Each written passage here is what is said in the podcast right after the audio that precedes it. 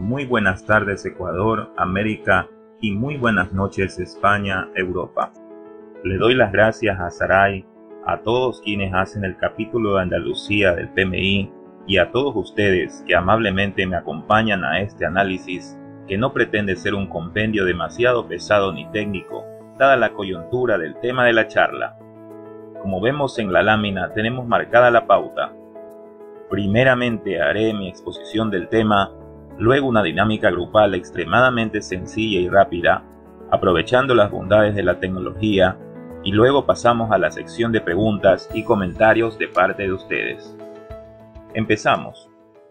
Me gustaría compartir con ustedes la siguiente anécdota sobre la cual inicia el recorrido que haremos en esta charla. Hace más o menos 10 años, como indicó Sarai, dado mi perfil tecnológico, me inicié como programador y analista de sistemas en una institución. En ese tiempo estaban muy en boga aplicaciones llamadas orchestrators u orquestadores, que no son más que programas que solamente se dedican a controlar a otros programas ya existentes del núcleo de la empresa, como la contabilidad, facturación y demás sistemas transaccionales. Hubo una ocasión en que a propósito de un proyecto en el que estábamos involucrados, un coordinador entró a trabajar para gestionar y dar la cara sobre los requerimientos encolados del área más demandante de esa institución hacia nuestra área de sistemas. Esta persona era tan insistente y presionadora que caía en el hostigamiento frecuentemente, pues solo se dedicaba a llamar por teléfono a preguntar, ¿para cuándo está esto?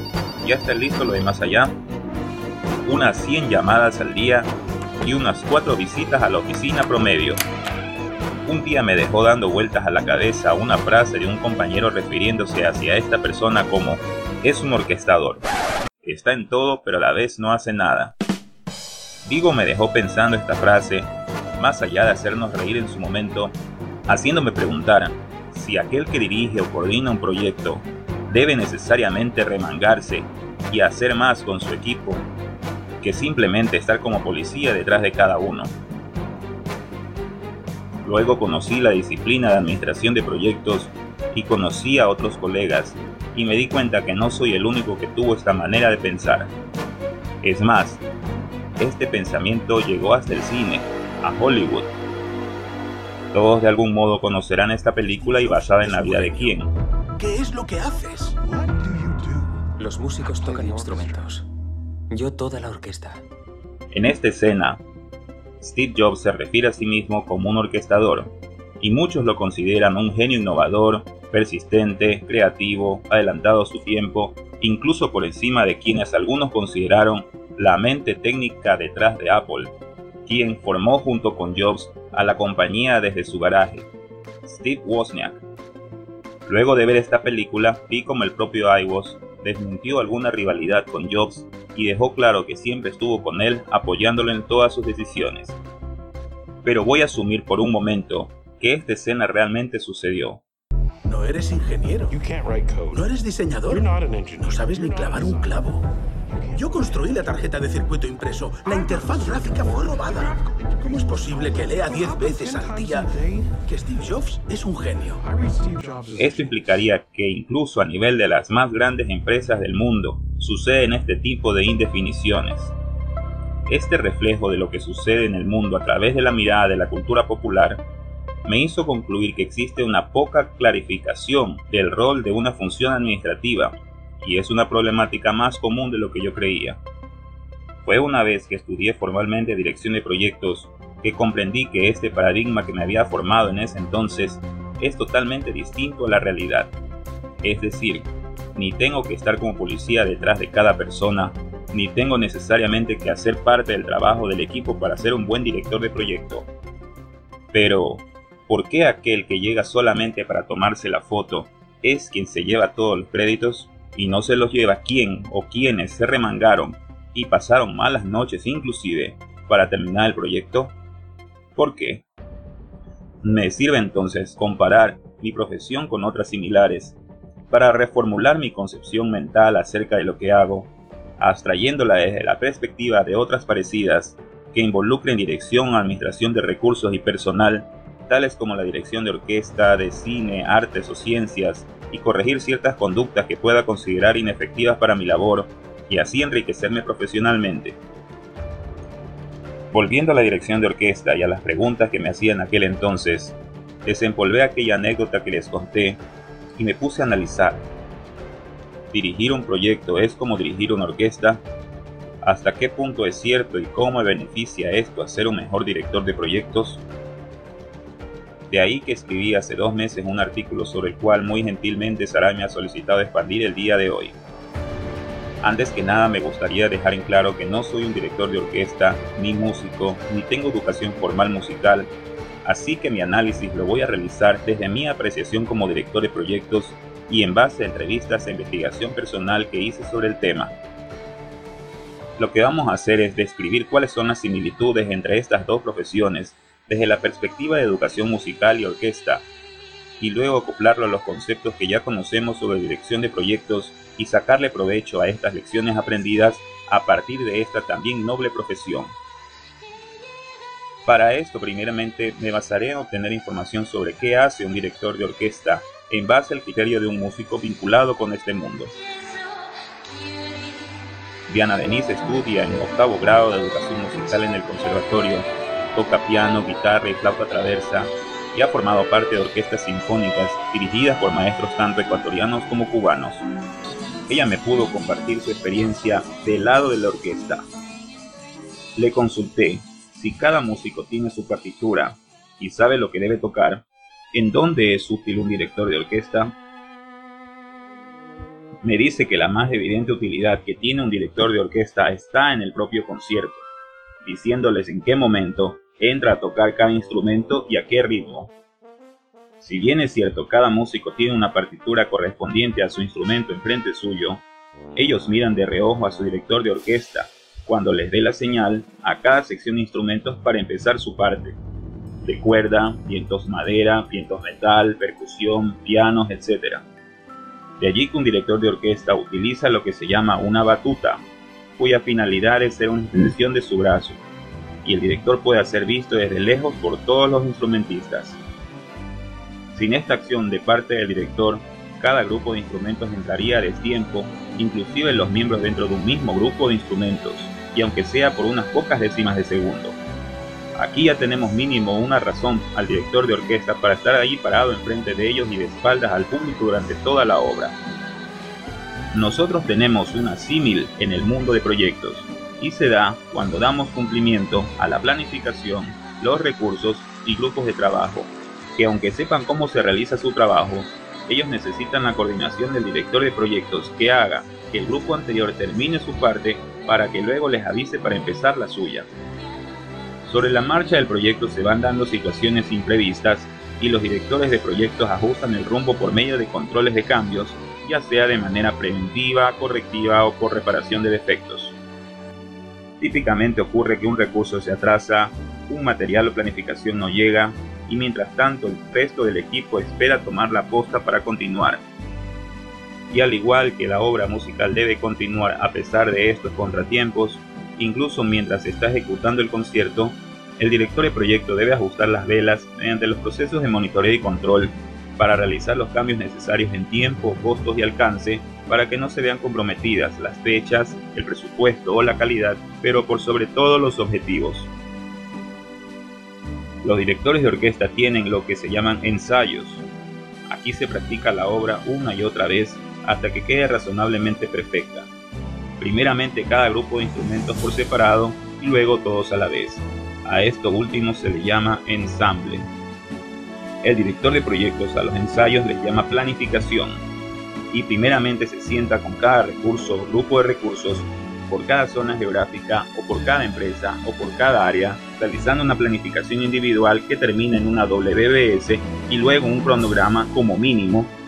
Y finalmente estos cronogramas se ensamblan en un solo cronograma maestro. El director de orquesta parte una obra en lo que se llaman movimientos, y no continúa ensayando la siguiente parte hasta haber terminado de ensayar al menos una vez la anterior. El director de proyectos planifica hasta donde tenga conocimiento, financiamiento o menos incertidumbre. Luego ejecuta, si fuera el caso, y planifica la siguiente etapa. A esto lo conocemos como elaboración progresiva, progressive elaboration o rolling wave planning. El director de orquesta agrupa los instrumentos de tal manera que suenen adecuadamente según las necesidades de la obra. El director de proyectos debe buscar la mejor manera de hacer eficiente el uso de los recursos que le fueron asignados a él. Habrán notado que el orquestador mueve sus brazos y su cuerpo en función de la velocidad o la potencia que requiere cada porción musical. Movimientos largos y lentos para partes suaves de la melodía y movimientos cortos y rápidos para partes fuertes de la música. Aunque los músicos sepan también dónde se encuentran estas secciones, es importante que el director sea el guía que soporte y prevenga a todos desde el comienzo de cada una. Noten también que en sus gestos dramatiza y mira fijamente a cada grupo de instrumentos dónde tienen que callar y dónde deben arrancar con mucho cuidado. En proyectos es igual. El director de proyectos es quien marca el pacing, el ritmo al cual el proyecto debe ir y a qué recursos debe dedicarse especial atención y en qué momento. Por ejemplo, un lanzamiento del producto, el arranque, alguna sección crítica del proyecto. Ahí es donde el director de proyectos debe apersonarse y remangarse de ser necesario, muy cerca de aquellos recursos críticos que necesitan realizar su trabajo sin demora y con calidad, típicamente las actividades de la ruta crítica, el director de orquesta marca el compás con gestos convenidos por la teoría musical. La típica dos cuartos con movimientos ascendentes y descendentes, el marcado de tres cuartos y el clásico marcado cuatro cuartos que hemos visto en la mayoría de las sinfonías y piezas musicales de hoy en día. El director de orquesta debe comunicar su interpretación de una visión. ¿Qué visión? La que el compositor pudo haberle dado a la obra cuando la escribió. Él debe extraer los sentimientos que impregnó el compositor en su obra y transmitirla a los músicos. Luego de eso, como decía Riccardo Muti, un director de orquesta italiano, él debe extraer los sentimientos imprimidos por los músicos en las notas, puesto que para él las notas no son más que la expresión de los sentimientos, y finalmente transmitirlos a la audiencia. Es el camino más largo que va de la mente del compositor al papel, a las partituras, a la mente del director de orquesta, expresada con los brazos, manos, la mirada, la batuta, a la mente de los músicos que expresan los mismos sentimientos con sus dedos o su boca y finalmente a la audiencia. Quienes recuerden los conceptos de comunicación tengan en mente el concepto de emisor, mensaje, receptor, canal y ruido. Francisco Navarro, un director de orquesta español, decía que la relación del director y su orquesta no es simplemente una función motora de marcar compases, sino que debe transmitir una emoción con mucha vehemencia.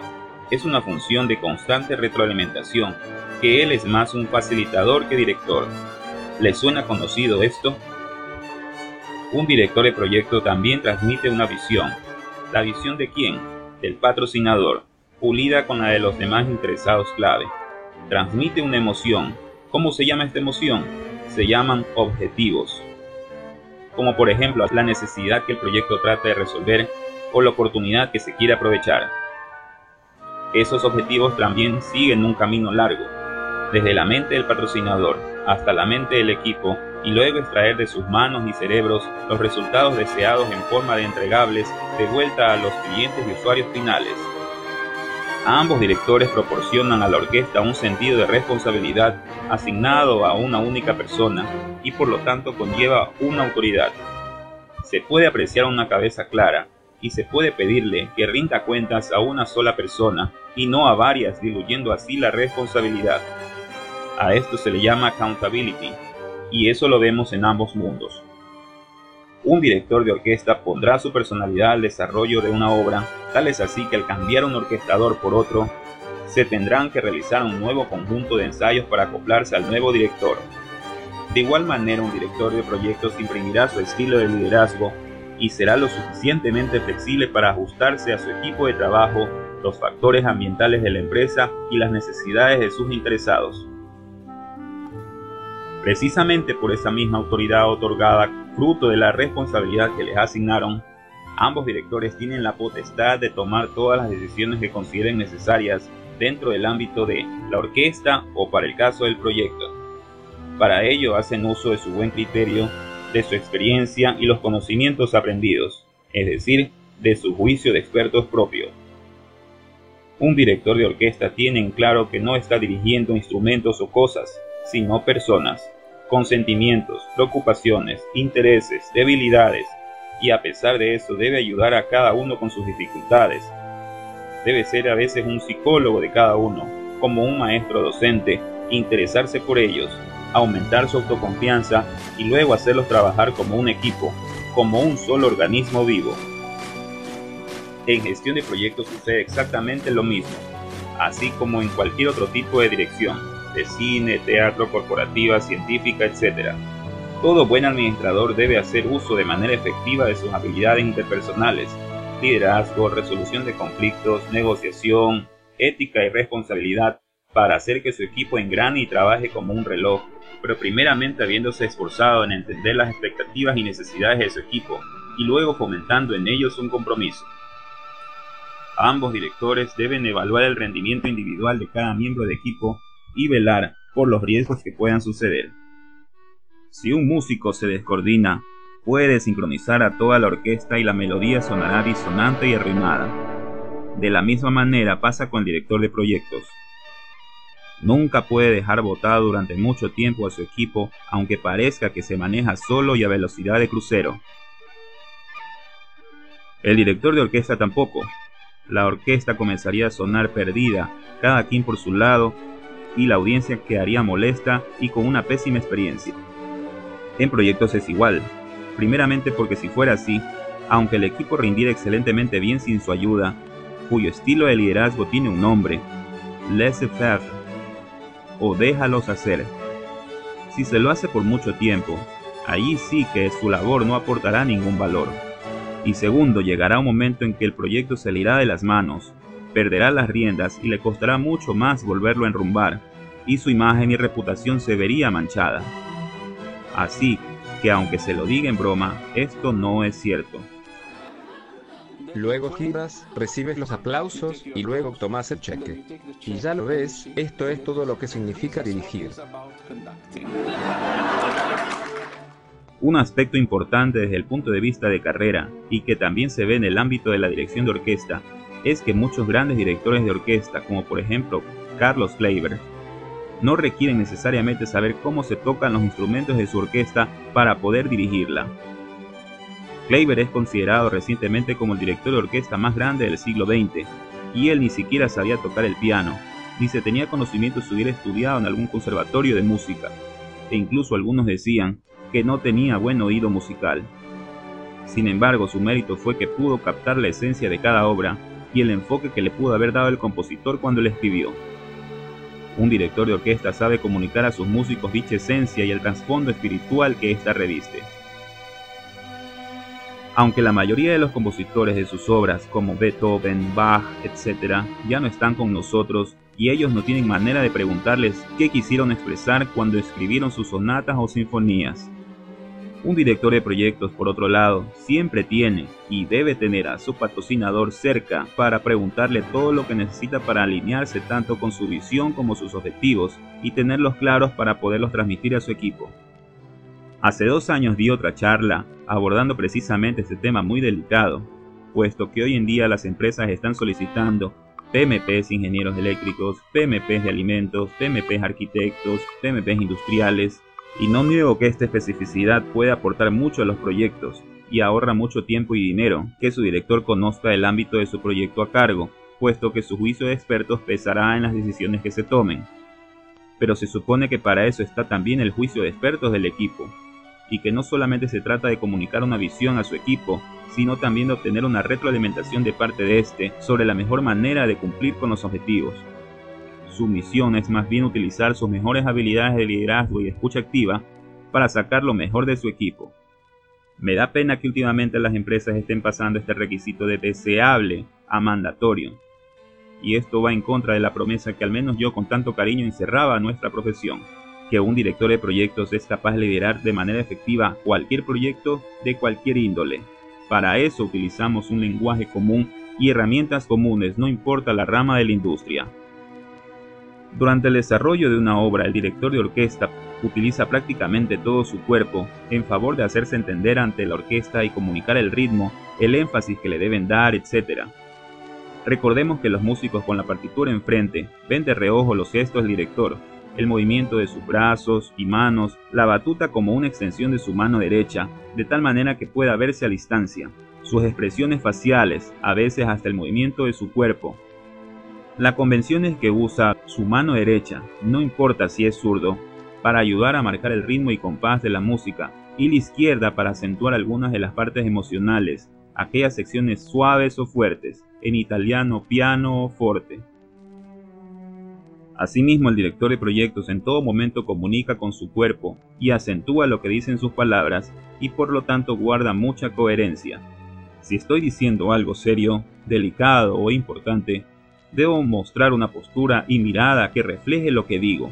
Se debe guardar mucha formalidad.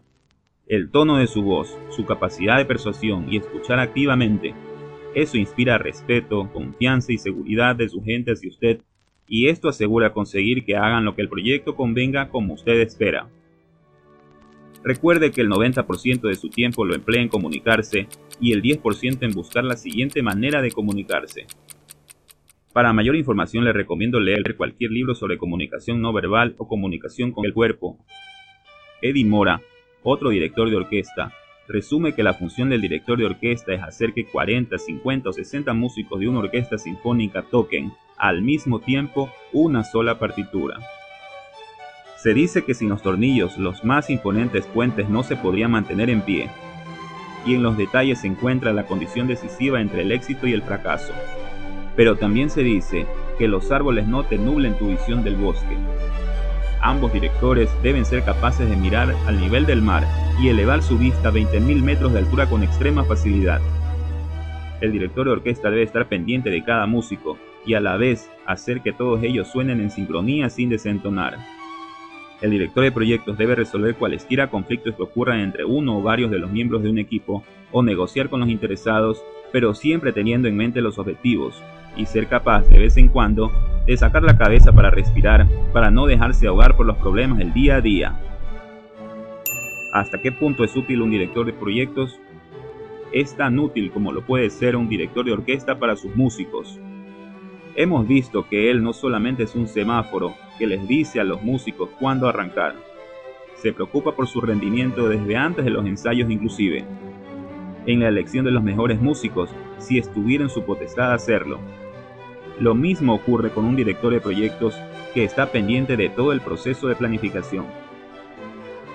Un director de proyectos no es más que su equipo, pero es una entidad importante en el éxito de un proyecto y tal como un director de orquesta tendrá un estilo de dirección diferente a otro, un director de proyectos imprimirá su estilo en función de su personalidad y las circunstancias que demanda el contexto al que se desenvuelva. ¿Es necesario que un director sepa hacer el trabajo de su equipo? No. Nosotros no le hacemos la tarea a los demás. Con nuestras propias tareas tenemos suficiente. En el escenario más extremo, nosotros no tenemos que entender cómo nuestros recursos hacen su trabajo, pero sí necesitamos entender el propósito y el valor que encierra el trabajo de ellos. ¿Qué hábitos o funciones de un director de orquesta podemos reafirmar para nuestra labor diaria como directores de proyectos? Con base a la certeza de que estamos haciendo lo correcto, podemos enfatizar en la importancia de una buena planificación para el éxito de un proyecto, particularmente en el ensayo, en la prueba de conceptos, en la simulación, en el simulacro, y en la asignación del tiempo justo a la preparación de todos los elementos para que todo salga bien. Que no avancemos con el siguiente elemento hasta no dejar convenientemente sedimentado el anterior. Dado que nos convertimos en un motivador y el motor que impulsa al proyecto a avanzar, nuestras palabras, acciones, gestos y posturas deben reflejar lo que queremos transmitir. Calma, optimismo, preocupación, enojo, tristeza, etc. Finalmente, por mucho que nos remanguemos para apoyar en la consecución de los objetivos del proyecto, no olvidemos de vez en cuando sacar la cabeza para respirar y ver dónde estamos y hacia dónde vamos, y luego ayudar a hacer lo mismo al resto del equipo. Antes de pasar a la sección de preguntas, me gustaría hacer una dinámica muy rápida con la participación de todos ustedes. Puede ser simplemente utilizando el chat de esta ventana. Vamos a armar la primera Sinfónica Intercontinental Virtual del Project Management. Ustedes conocen las siete notas de la escala musical, ¿correcto? Se las pongo en pantalla. vamos a usar la escala diatónica de Do en su notación europea que nos enseñan en la escuela. No voy a utilizar la notación anglosajona. Ahí tienen las equivalencias. Por cierto, entre paréntesis, los nombres de la notación de esta escala salieron de las primeras dos letras de los primeros versos del himno de San Juan Bautista, escrito por el historiador de Lombardía, Pablo el Diácono, en el siglo VIII, al que se le acomodó la primera nota a Do en el siglo XVII por el musicólogo italiano Giovanni Battista Doni, quien sustituyó la nota ut por do, ya que ut termina en una consonante sorda, y tuvo la idea de reemplazarla con la primera sílaba de su propio apellido, do, para facilitar su pronunciación. Otra teoría afirma que quizás proviene del término dominus o señor en latín. En fin, lo que vamos a hacer todos es fijarnos en quiénes están conectados y mentalmente los vamos a ordenar alfabéticamente, es decir, cada uno fíjese qué nombre viene antes. Luego, cada uno empezando por el primero de la lista, escribe y envíe en el chat la primera nota, do, do. Luego el que sigue espera un segundo, por aquello del retardo de la conexión, y escribe re y así sucesivamente. Hasta si. Do. Re. Mi. Fa. Sol. La. Si. Do. Un aplauso para todos ustedes, lo hicieron estupendamente bien. Y ahora pasamos a las preguntas. Sabiendo que tienes un determinado nivel de experiencia en un área cuyo equipo se encuentra desenvolviendo, ¿cómo puedes ayudar, sabiendo que no deberías hacerle su trabajo? Tal como un director de orquesta no baja al área de los músicos para tocar algún instrumento durante un concierto después de los ensayos, un director de proyectos no ejecuta como un recurso más ninguno de los planes que trazó con su equipo. Aunque puede resultarnos tentador arrimar el hombro para ayudar a los demás con sus tareas, no solo que no estamos consiguiendo el objetivo de ayudarlos de manera efectiva, sino que cargamos en nuestros hombros la responsabilidad de lo que hemos hecho y la desligamos de los recursos al que supuestamente apoyamos. Y aunque parezca que ayudamos a empujar el proyecto, lo estamos retrasando, poniendo en riesgo de retrabajo, porque igual los recursos deberán rehacer el trabajo que hiciste. Además, viola el principio de control por oposición que durante la ejecución se debe dar, al ser juez y parte, más aún si se trata de áreas críticas, como por ejemplo la tecnología, del cual dicho sea de paso proviene mi formación. Finalmente no estaría haciendo mi verdadero trabajo, que es dirigir un proyecto, no construir un proyecto. En las etapas de planificación el escenario es distinto, Debes estar con el recurso muy de cerca y ser su aliado para esforzarse en realizar un desglose de trabajo impecable. Pero luego en la ejecución debes realizar un trabajo de supervisión también muy de cerca, pero sin caer en tratar de levantar al caído, por muy desesperada que esté la situación. Hay que apoyarse en la jerarquía trazada en la estructura de desglose de recursos, RBS, para saber a quién dirigirse y bajo qué circunstancia. Si existe algún problema durante la ejecución, apóyate en la estructura organizacional o cadena de mando y utiliza una tabla RASI para saber quién tiene que darte cuenta sobre una actividad y en un plan de comunicación para saber cuándo.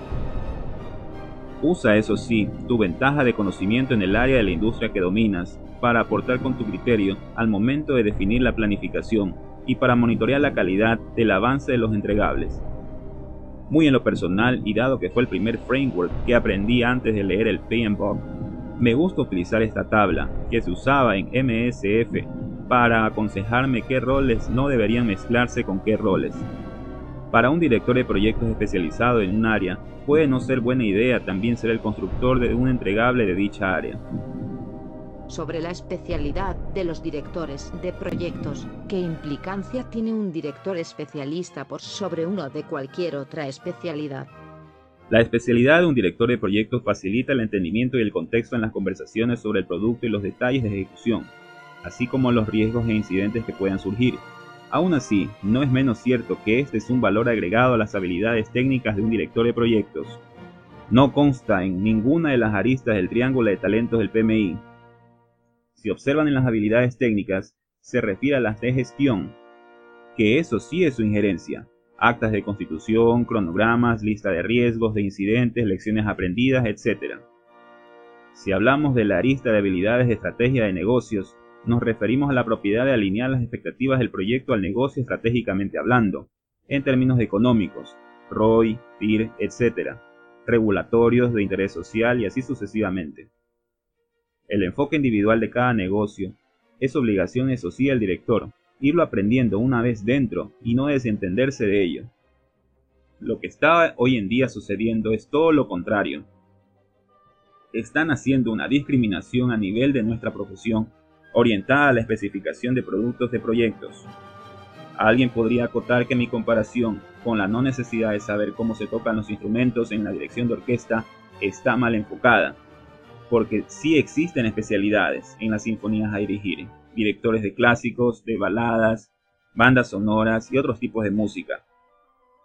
Pero si existiese esa especialización y si hubiera una distinción de directores, sería porque el director así lo quiere. Son sus preferencias musicales personales las que hacen disgregarse a sí mismo. Pero de ahí, con su conocimiento y experiencia, y con los ensayos apropiados, podría dirigir si quisiera cualquier tipo de melodía. Te animo a profundizar más este tema en un debate posterior específico sobre este tema, en que abordemos los pros y los contras de cada argumento y tratemos de sacar conclusiones convenientes.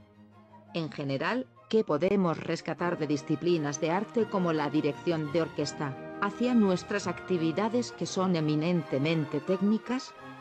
Sin contar con muchas características específicas de cada profesión y que requieren la adopción de ciertas habilidades que se pueden considerar técnicas por naturaleza, como un análisis de valor ganado o uno cuantitativo de riesgos, la dirección de proyectos juega un papel importante en las vidas de las personas.